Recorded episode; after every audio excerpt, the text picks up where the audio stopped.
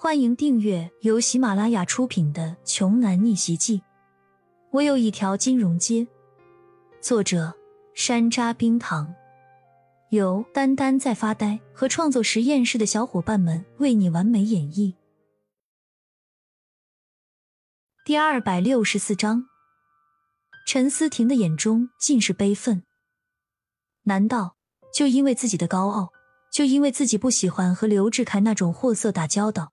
这一次就真的要连累无辜的两个女孩，陪着自己一起这么丢掉了他们的清白吗？陈思婷突然觉得自己好无能，真的简直就是一点用也没有。就在这个时候，骄阳端着一碟蛋糕走过来，递到陈思婷的面前，对她淡淡的说：“要跟谁道歉？我们为什么要去道歉？娇娇刚才说的对，我们又没有犯错，完全没必要去跟什么人说对不起。”李欣也跟着走了过来，柔声的安慰起陈思婷来：“是啊，婷婷姐，你放心吧，相信骄阳就是了。”听完两个人的话语，陈思婷的鼻子有些酸。他没有想到，在危机时刻，还是这几位刚刚结识的朋友挺身而出，安慰自己，守护自己，支持自己。这也越发坚定了他想要保下他们几人的想法。其实。真正纯粹的友情，就是这么简单的相互关系，你挺我，我护你，不掺杂别的什么利益和目的。矮个子的瘦男人听到他们几人的交谈之后，一脸嘲讽的说道：“你们没有错，笑话！我告诉你们，你们弱小无能，又是大错；你们不自量力，那更是大错特错。这个社会，不是拼拳头，就是拼实力、拼背景、拼人脉。”又这几样，随便挑其中一点，你们谁能和我们刘少比呢？骄阳皱了皱眉，拿起手中的叉子，学着之前剑士扔飞刀的样子，随手就扔了出去。出其不意，攻其不备，对方根本来不及躲闪。那只飞在空中的叉子，刚好就插在那个矮个子瘦男人另一只完好的手臂上。剑士的心中又是一次大震。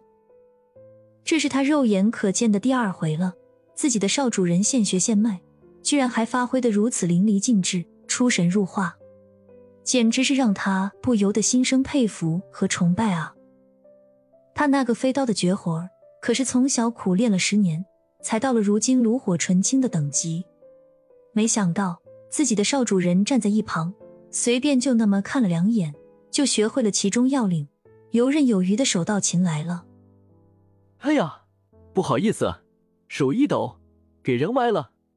骄阳缓缓的走到矮个子瘦男人的面前，又接着说道：“哦，对了，你不是一向很喜欢比谁的拳头硬，比谁的力气大，比谁更有实力吗？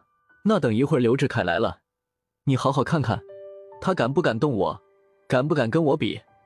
陈思婷微微皱眉，这个时候他们还要继续装腔作势的故意惹怒对方。可不是什么好主意啊！旁边的郭玲蓉冷笑了一下，对陈思婷小声的说道：“思婷啊，你看清楚了吧？他们这几个年轻男女啊，要么是一群不知天高地厚的二愣子，要么就是精神方面可能存在一些问题。你和他们这帮人在一起，只会继续连累你自己。你想想看，就算是你这次帮了他们，给他们求了情，刘少爷大人。”有大量的宽恕了他们，但是以他们这种不着调的行事风格，恐怕以后他们还是会继续惹祸上身的。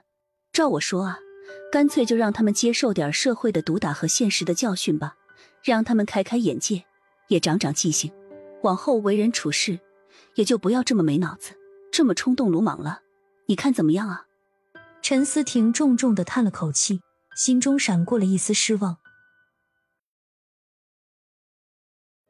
本集播讲完毕，想听更多精彩内容，欢迎关注“丹丹在发呆”。